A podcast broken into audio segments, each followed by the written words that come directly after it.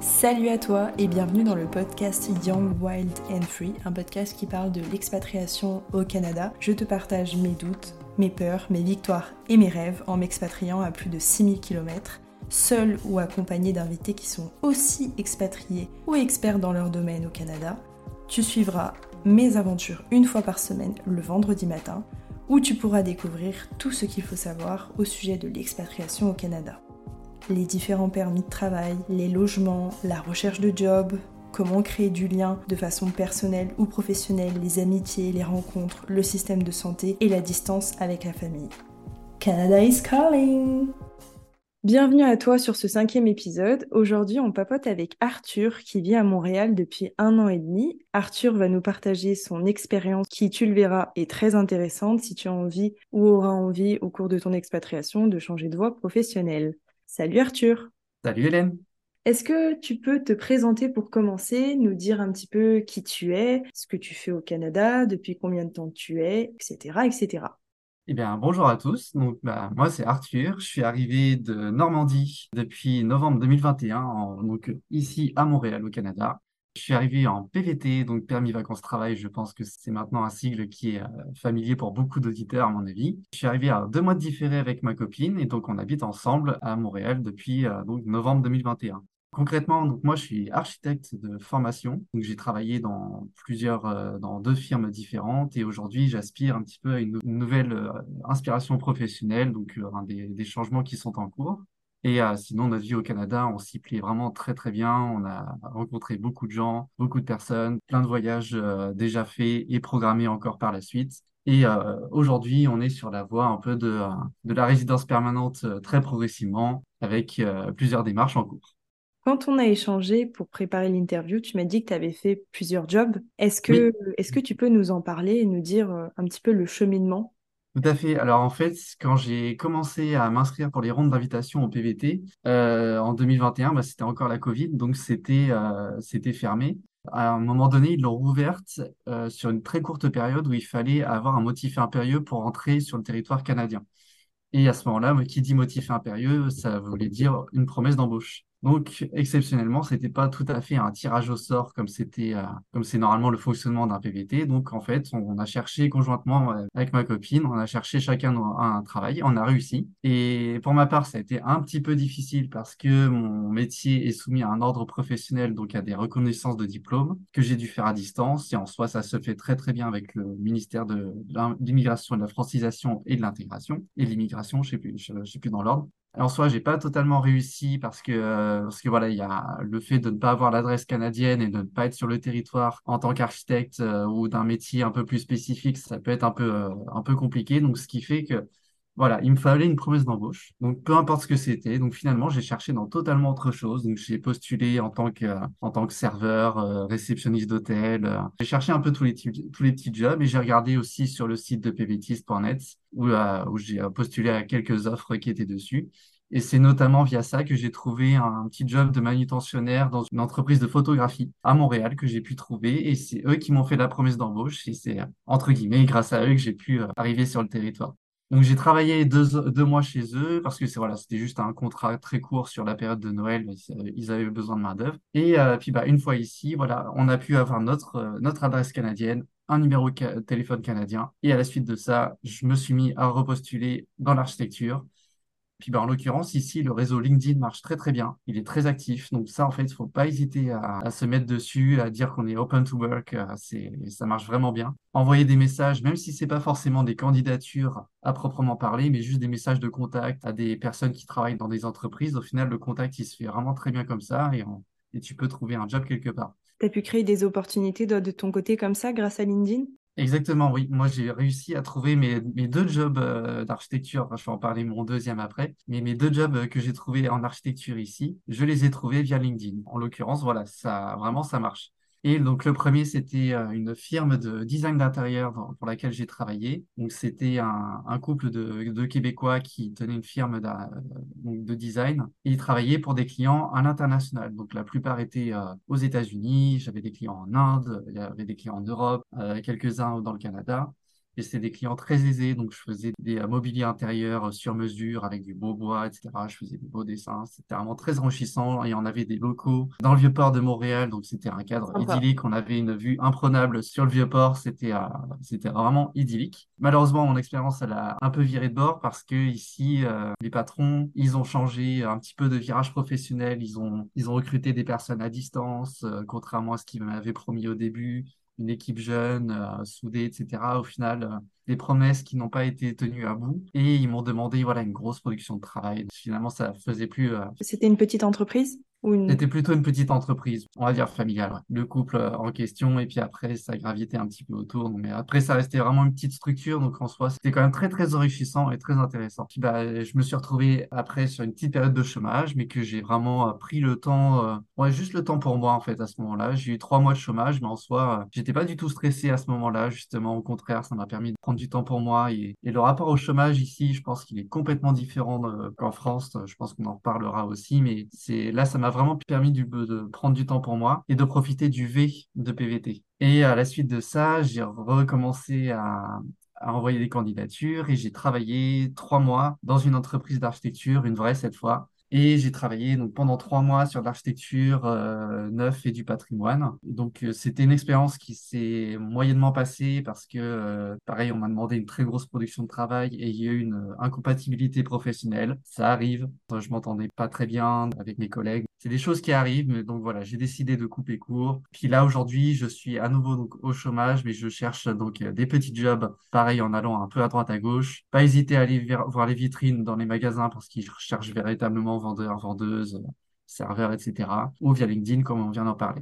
Et actuellement, je suis donc aussi en réflexion de reconversion professionnelle. Alors, avant de parler de la reconversion professionnelle, par rapport à la période de chômage, tu dis que c'est différent par rapport à la France. Tu dis ça par rapport à la perception qu'on a du chômage en France. Est-ce que tu retrouves les mêmes avantages? Est-ce que c'est différent? Est-ce que les conditions ne sont pas les mêmes?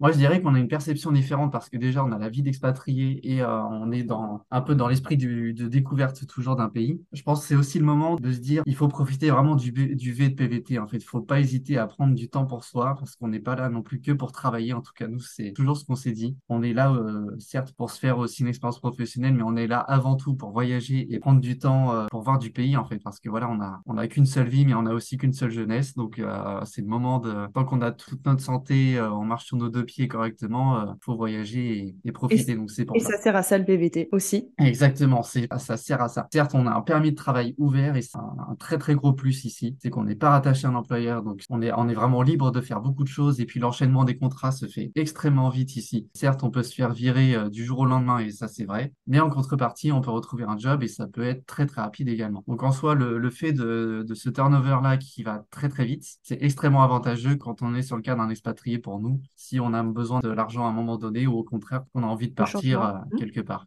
Alors au niveau des indemnisations euh, de chômage, ça marche pas aussi rapidement vu qu'on est expatrié. Il faut quand même cumuler un minimum de droits mmh. afin, afin de pouvoir en bénéficier. Mon résumé, c'est, je dirais, c'est ça. Il faut pas hésiter à prendre du temps pour soi. Euh, au chômage ici, pour moi, c'est pas au chômage. C'est juste du temps libre pour soi et pour profiter. Et donc il y a un pôle emploi version canadien. Il y a plusieurs organismes qui facilitent un petit peu l'intégration euh, des Français ou, n'importe quel étranger venant ici au Canada. Moi, j'ai participé à des avec la C-Team, l'organisme de la C-Team qui, qui, offre pas mal de petits euh, de programmes pour les expatriés, donc notamment pour les Français, des cours d'anglais, des semaines d'objectifs intégration à laquelle j'ai participé qui explique un petit peu voilà comment fonctionne le Québec, le, système euh, euh, d'éducation, le système politique, le fonctionnement euh, du pays, de la province. donc c'est très très complet. Ça, je le conseille à, des expatriés s'ils sont perdus à un moment donné. Moi, c'est vraiment très très bien. Sinon, il y a un salon de l'emploi auquel j'ai participé aussi il y, a, il y a peu de temps qui m'a permis aussi de voir plusieurs stands aussi des centres professionnels de, formation. Et puis, comme tu le dis, il ne faut pas hésiter à aller vers des organismes, à des salons, à des forums. Il faut être ouvert et aller vers l'autre pour créer un petit peu des connexions et peut-être euh, des futurs euh, emplois. Exactement. Il ne faut pas hésiter à développer son réseau d'une manière générale. Comme tu dis, que ce soit dans le salon, euh, LinkedIn ou, même du bouche à oreille. Hein. Parfois, c'est une discussion dans un sac à 7 avec des employés ou des futurs, des futurs employeurs. Il suffit juste de développer son réseau et on peut trouver. Et comment tu as perçu ces barrières que tu as rencontrées lors de tes différents emplois? Qu'est-ce que ça t'a appris sur toi? Comment tu as réagi? Il faut aborder ça de manière un peu personnelle et de dire, voilà, qu'est-ce que je suis capable d'apporter à l'entreprise et c'est quoi mon expérience professionnelle précédente? Pas forcément la formation qui est le caractère à mettre le plus en avant, en fait. Ça, j'ai appris à le, dire au fur et à mesure des entretiens que j'ai fait ici. En fait, en France, on a l'habitude de dire, voilà, je suis diplômé de telle école, j'ai fait euh, telles études et après, j'ai travaillé dans ci, dans ça. Ici, au Canada, c'est la situation inverse, dans, même dans, nord-américain d'une manière générale. Il faut parler voilà, de tes compétences, qu'est-ce que tu sais faire, c'est quoi tes facultés professionnelles et qu'est-ce que, dans quoi est-ce que tu as travaillé avant? Ta formation, c'est presque, on s'en fout, mais je ne vais pas dire ça, mais peu importe le domaine d'études ou le diplôme que tu as, c'est il faut montrer que qu'est-ce que tu, tu sais faire en entreprise surtout. Donc c'est à travers ça qu'en fait que je pense que j'ai commencé à apprendre à comment faire des, des interviews et des, des entrevues, comme on dit ici. Mm Voilà, faut pas hésiter à, à se vendre et poser des questions aussi, poser des questions sur l'entreprise, etc. À l'issue de tes deux, deux, jobs, on va dire, euh, au Vieux-Port, puisque tu l'as dit plusieurs fois, mhm. quelle a été ta remise en question? Pourquoi je suis là? Qu'est-ce que je fais euh, comme job? Où est-ce que je vais? Où est-ce que j'en suis? Ça, c'est très dur hein, quand, on, quand on se remet en question euh, plusieurs fois. C'est extrêmement fatigant et épuisant. C'est aussi pour ça que mes périodes de chômage, elles ont elles m'ont permis de, de me relaxer par rapport à tout ça, de, de me poser, de me dire voilà, qu'est-ce qui s'est passé? On va prendre un petit peu de temps avant de, recommencer quelque part. Et je réfléchissais déjà à, partir un petit peu en, dehors de l'architecture, parce que c'est un, un, milieu voilà, qui demande beaucoup, beaucoup d'investissement euh, personnel et, physique aussi et psychologique, euh, pour laquelle voilà, j'avais besoin de retrouver plus d'équilibre à vie professionnelle et vie privée. Donc c'était déjà un fondement que je me, j'avais déjà en tête avant même de recommencer à postuler en tant qu'architecte ici. Mais après, au vu de mes deux dernières expériences, ça s'est euh, malheureusement pas forcément bien terminé sur les deux cas. Donc euh, ça m'a évidemment remis en question, euh, mince, est-ce que c'est moi? Est-ce que je suis vraiment incompétent? Qu'est-ce qui s'est passé? Est-ce que je, manque vraiment de production? Est-ce que le métier est vraiment fait pour moi? Qu'est-ce qui s'est passé quoi? Voilà, c'est la première fois aussi que je me suis j'ai eu un, comment, une incompatibilité professionnelle. Et je me suis dit, bon, il faut, il faut stopper ça. Je sais que le milieu d'architecture, là, ça me convient plus du tout tout de suite. Donc, j'ai tout arrêté et je me suis dit, hop, je me suis posé devant une feuille de papier euh, et je me suis fait un auto-bilan professionnel en fait. C'est je me suis dit voilà, qu'est-ce que j'aime bien faire, qu'est-ce que j'aime pas faire, qu'est-ce que je sais faire, qu'est-ce que je sais pas faire, quelles sont mes compétences, quels sont mes avantages et défauts ou mes axes d'amélioration surtout. Donc en soi voilà, j'ai, couché un peu tout ça sur papier, avantages, inconvénients de chaque expérience que j'ai eue et de me dire, voilà, qu'est-ce que je fais en entonnoir de tout ça pour pouvoir chercher un peu ailleurs. Donc, euh, moi, j'ai toujours voulu retrouver un peu un aspect créatif, etc. Donc euh, là, je suis en ce moment en cours de reconversion vers l'infographie. Donc ça reste un petit peu du, du domaine de l'architecture quelque, quelque part, vu que c'est voilà, c'est du dessin, du graphisme. Et j'ai consulté aussi une euh, conseillère en orientation en ligne et qui m'a aussi induit un petit peu ce genre de réponse et qui a appris à m'écouter, à comprendre mon parcours comprendre aussi mes requestionnements professionnels. Et elle a tout de suite compris que c'est vers ça que je voulais m'orienter. Elle m'a aidé simplement par quelques outils en plus à aller vers ça. Et euh, mais ces, requestionnements professionnels, là, comme tu dis, c'est pas facile parce que voilà, on est, on est épuisé moralement vis-à-vis de ça. C'est aussi un fonctionnement euh, à la canadienne, donc qui n'est pas, qui n'est pas la même de celle qu'on a eue euh, en France. Donc il y a des choses qui vont très très vite, parfois qui sont, euh, qui vont beaucoup plus vite que pour nous on le pense. Mais c'est quelque chose à laquelle il faut, il faut s'y attendre, il faut se préparer et, et finalement on s'y adapte aussi beaucoup sur le tas en fait.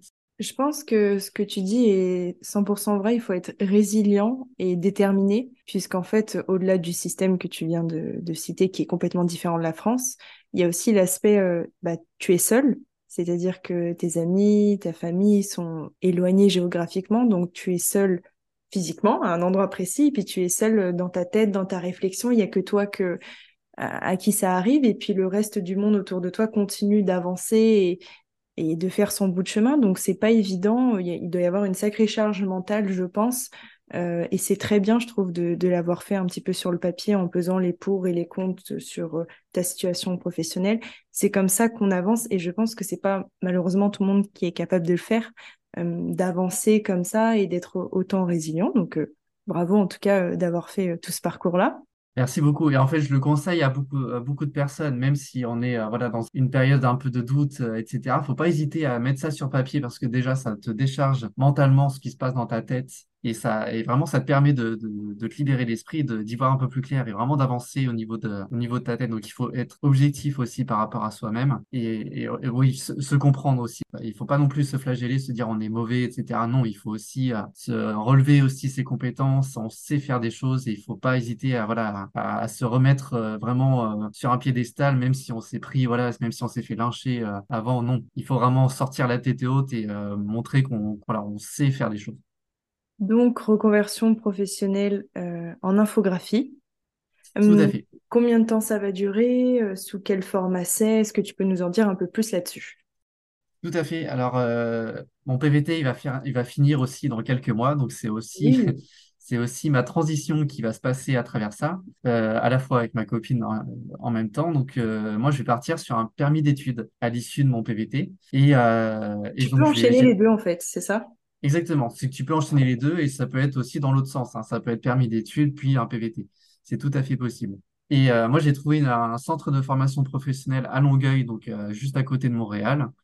Il y a, il y a juste à prendre la ligne jaune, traverser le Saint-Laurent et on y est. Et ce sera une formation d'un an et demi qui se passera là-bas à partir de novembre prochain.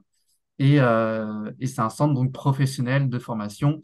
Donc c'est une formation qui est individualisée. Donc il y a des cours évidemment qui sont collectifs, euh, etc. On a sa propre machine euh, qui nous est fournie, etc. Et, euh, mais c'est formation individualisée, c'est-à-dire qu'on peut suivre des modules. Et si on est plus rapide sur un module, voilà, on peut avancer plus vite que les autres. On peut moduler un peu son temps de, son temps d'étude, en fait, si je puis dire. Et je pense que euh, cette formation, elle va m'apporter pas mal de choses. Déjà, ça va. Même si c'est un retour aux études, c'est pas exactement ça parce que c'est un centre professionnel et c'est pas non plus un master qu'on va refaire. C'est déjà plus court. Donc voilà, même si je saute le pas de ce côté-là, voilà, je sais que c'est pas non plus sur une grande période. Donc c'est, je trouve que c'est un format qui est assez, euh, assez convenable. Je vais pouvoir aussi travailler à côté de mes études pendant 20 heures semaine, ce qui est relativement avantageux.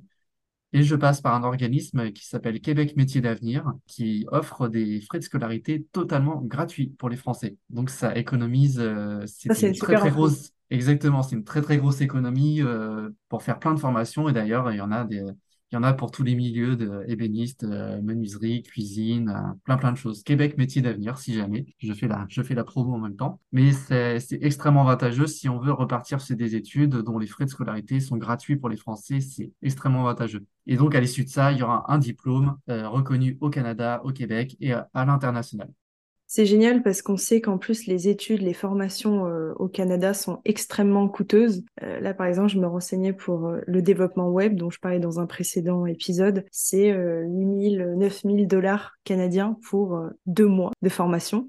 Donc, c'est génial d'avoir cette opportunité, d'avoir les frais offerts. C'est ça. Donc, en, en soi, si, si des personnes sont motivées, je pense que ça peut être aussi un, un bon moyen. J'ai un ami qui a déjà passé, qui, est- qui passe par cet organisme-là en ce moment, qui a déjà commencé une formation en design d'intérieur à Verdun. Et apparemment, ça se passe très, très, très bien. C'est très formateur. euh, il rencontre plein de gens. euh, il y a même des, des cours avec des, des vrais clients. Donc, c'est, c'est extrêmement motivant. Et du coup, tu as dit que tu pouvais travailler en même temps. Tu as un, un certain quota d'heures à ne pas dépasser, il me semble. Est-ce que tu comptes peut-être trouver un stage à côté ou trouver un job dans n'importe quel secteur? Moi, je vais trouver un job dans n'importe quel secteur. Je pense, euh, pense que peut-être un petit job de serveur quelque part, 20 heures semaine, ça se fait beaucoup. euh, ici, le turnover se fait, euh, se fait vraiment rapidement.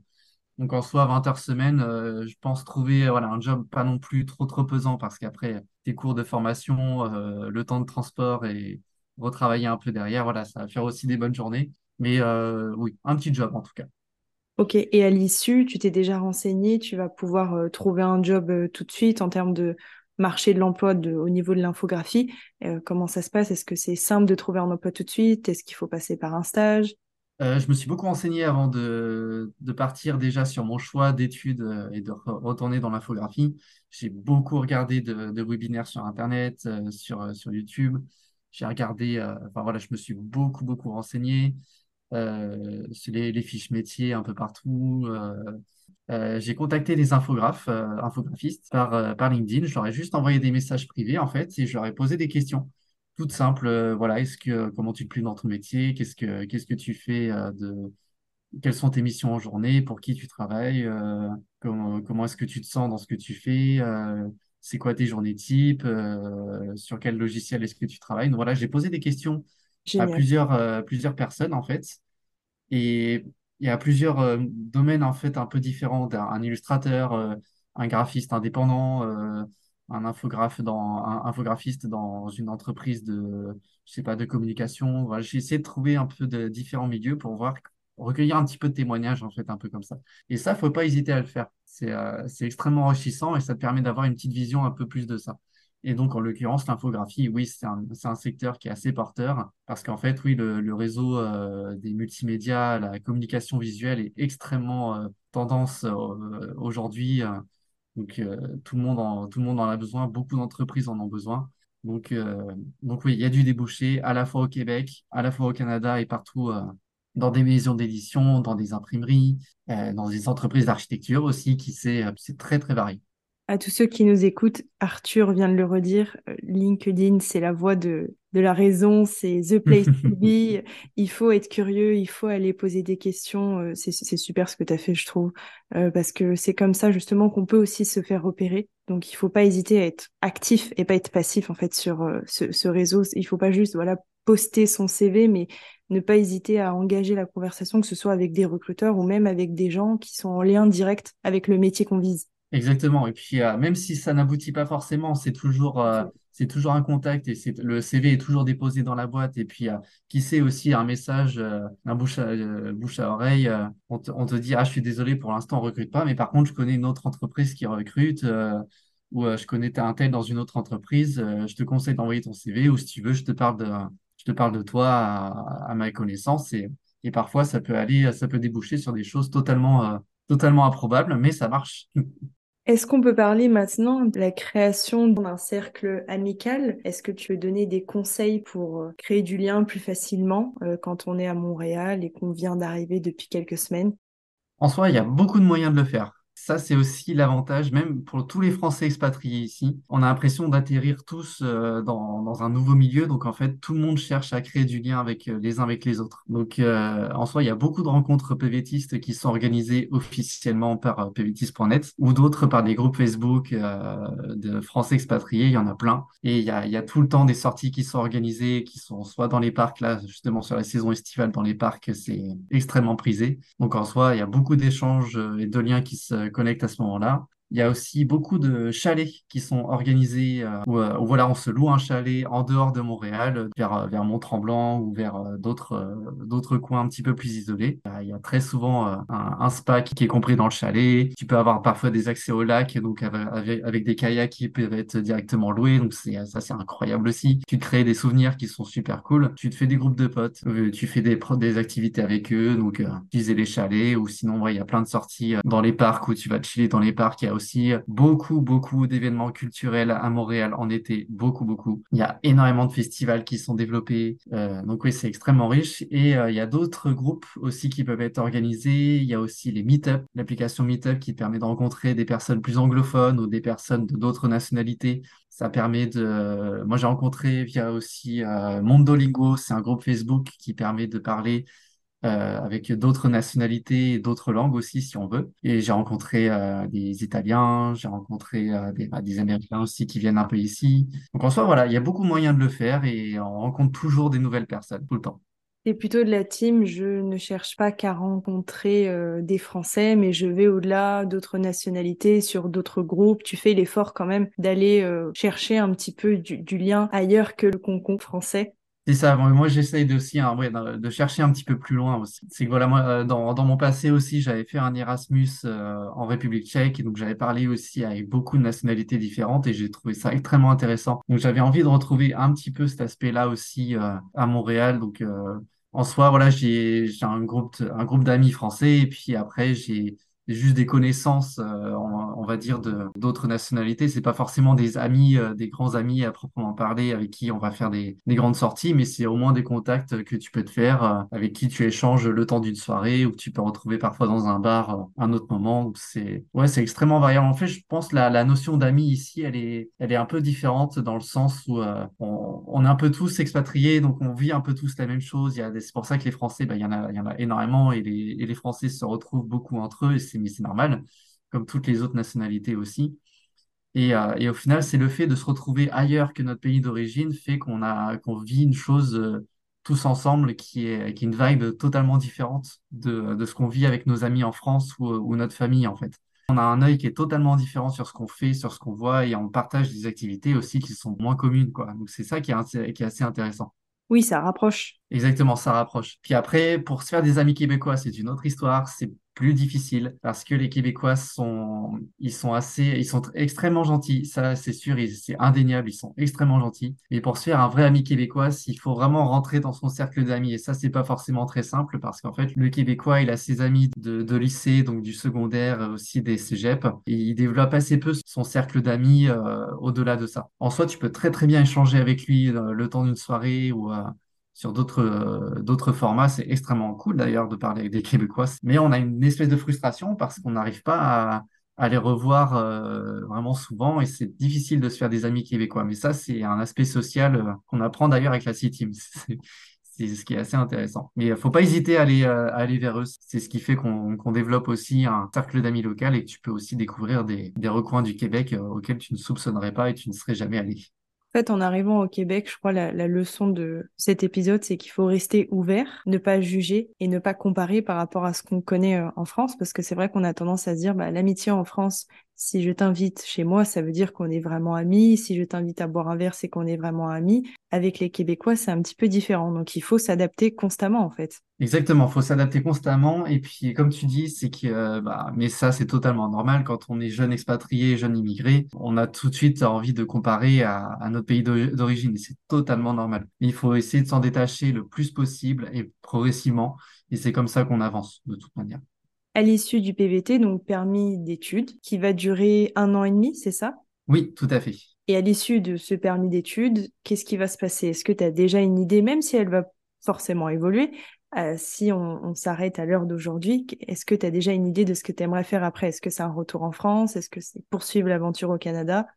Alors avec ma copine là, c'est qu'on est sur la voie en même temps de la résidence permanente parce que elle, elle, va avoir suffisamment d'expérience professionnelle pour demander la résidence permanente, auquel moi en tant que conjoint de fait, je pourrais y participer aussi. Donc tu vas euh, être attaché. Aussi... Exactement, je vais être attaché. Donc on va avoir, euh, c'était aussi la stratégie de, de, pouvoir faire ça. Et donc, à l'issue du permis d'études, je pense qu'on restera encore un peu euh, ici au, au Canada. Peut-être changer de ville, je ne sais pas encore, mais peut-être qu'on changera de ville. Mais en tout cas, à l'issue de la résidence permanente, on souhaite partir aussi tout lâcher. On va revendre tout ce qu'on a dans notre appartement et on va s'acheter un van et on va partir sur les routes euh, au moins pendant six mois et, et après euh, on verra ce qu'on ce qu'on peut faire mais on, on aspire peut-être à un autre PVT dans un autre pays en Australie ou Nouvelle-Zélande aussi les PVT ne s'arrêtent pas qu'au Canada. Il y a aussi plein d'autres choses à voir encore dans le monde. Donc euh, on est plus dans cette vibe là on compte encore profiter de tout ce qu'on peut faire ici euh, à la fois au professionnel mais surtout au niveau personnel et voyage à fond ici avant de partir vers de nouvelles aventures donc road trip à travers le Canada dans un premier temps. À travers le Canada et même tout le nord américain d'une manière générale, le, les États-Unis et le Mexique. Génial. Si on fait un bilan un peu de ces un an et demi d'expatriation, au-delà, donc on a vu un petit peu la partie professionnelle, ce que ça t'a un peu appris sur toi, la remise en question, la reconversion professionnelle. D'un point de vue encore plus personnel, qu'est-ce que ça t'a appris sur toi? Ça m'a appris bah, pas mal de choses en fait. On, on, continue de grandir en fait dans la vie et je pense que ça, c'est aussi une des périodes dans l'expatriation qui te permet de te conforter vis-à-vis de ça et de dire que tu es capable de t'adapter sur plein de choses, que ce soit sur les petits aspects du quotidien, de, gérer comment les voilà les crises professionnelles, les crises personnelles, voilà la, la, vie d'expatriation, c'est pas non plus la grande facilité parce que voilà certes il y a l'œil euh, voilà formidable de découverte du pays, il y a aussi ce qu'on appelle un peu le coup de blues et le choc culturel qui peuvent amener parfois voilà, des, coups de barre et des coups de blues qui peuvent être euh, parfois plus ou moins durs à encaisser. Et après, il y a aussi vraiment la phase d'adaptation, donc ce que j'appelle plutôt la phase montante, qui marque que voilà, tu, tu comprends le pays, tu sais ce que tu es, tu sais ce que tu vis, et, euh, et tu sais t'adapter en fonction d'une d'une situation. Beaucoup plus facilement que si tu étais resté à l'intérieur de ton propre pays, en fait. Partir en fait à l'étranger, que ce soit en tant qu'expatrié ou même en tant que voyageur dans n'importe quel pays, ça t'amène beaucoup plus de capacités personnelles d'adaptation qui te font rebondir sur toutes les situations. Donc, tu grandis beaucoup vis-à-vis de ça et je le sens de plus en plus. Et c'est ça qui est extrêmement enrichissant. Et puis, en fait, de tout simplement découvrir le monde. C'est qu'on n'a qu'une seule vie, on a une seule jeunesse. Notre planète est encore vivable. C'est très pessimiste ce que je dis. Mais tant qu'elle est vivable, autant profiter des gens, autant profiter des festivals, autant profiter de la musique, autant profiter des paysages, de voyager. Euh, faut, il faut profiter de la vie, en fait, tout simplement. Et c'est cette ouverture d'esprit-là, en fait, que j'ai, qu'on a appris et, sur laquelle on surfe, en fait, aujourd'hui. Un très bon message pour finir ce, cet épisode. Dernière question, euh, est-ce que tu peux nous conseiller un, un, ou plusieurs podcasts, un ou plusieurs livres, films, séries, documentaires que tu as vus sur l'expatriation et qui pourraient aider à apporter des, des réponses aux questions sur l'expatriation alors, euh, moi, j'ai un compte Instagram que je suis depuis, euh, depuis quelques temps qui s'appelle l'Odyssée. C'est un, petit couple de Français qui voyagent, qui font un road trip, enfin, qui font un, tour du monde. Et euh, ils ont créé une chaîne Instagram qui est extrêmement bien faite et qui partage tous leurs bons plans sur tous les pays qu'ils visitent. Et ils ont formé aussi une chaîne YouTube qui envoie plein de bons plans sur toutes les destinations qu'ils font. Je recommanderais cette chaîne-là parce qu'elle est très, elle est très terre à terre et, on sent, euh, on est très identifié à eux en fait, parce que voilà, ils filment les, moindres petits passages quotidiens, voilà, quand ils entrent dans un Airbnb, quand ils passent la frontière quelque part. C'est extrêmement cool en fait comme, euh, comme format. Je dirais l'Odyssée et puis euh, One Step, One World aussi. C'est un, une autre chaîne Instagram de voyage qui propose un peu aussi ce genre de format, mais plus, je dirais, de façon plus professionnelle, encore plus extravagante. Les deux, en tout cas, sont très très cool. Merci Arthur pour ton partage d'expérience, c'était chouette. Merci beaucoup, Hélène. Ciao. L'histoire d'Arthur, ça nous montre que l'expatriation, ça sert aussi à prendre du temps pour soi et à profiter de voyages, de week-ends à travers le Canada ou dans des pays voisins comme le Mexique, les États-Unis, le Costa Rica. Si tu te rends compte que tu n'es plus épanoui dans ton job actuel, n'hésite pas à faire un bilan comme Arthur. C'est un travail qui te servira personnellement et professionnellement il n'y a pas de bon moment pour changer de voie et en trouver une plus en accord avec tes valeurs, tes qualités et ta passion.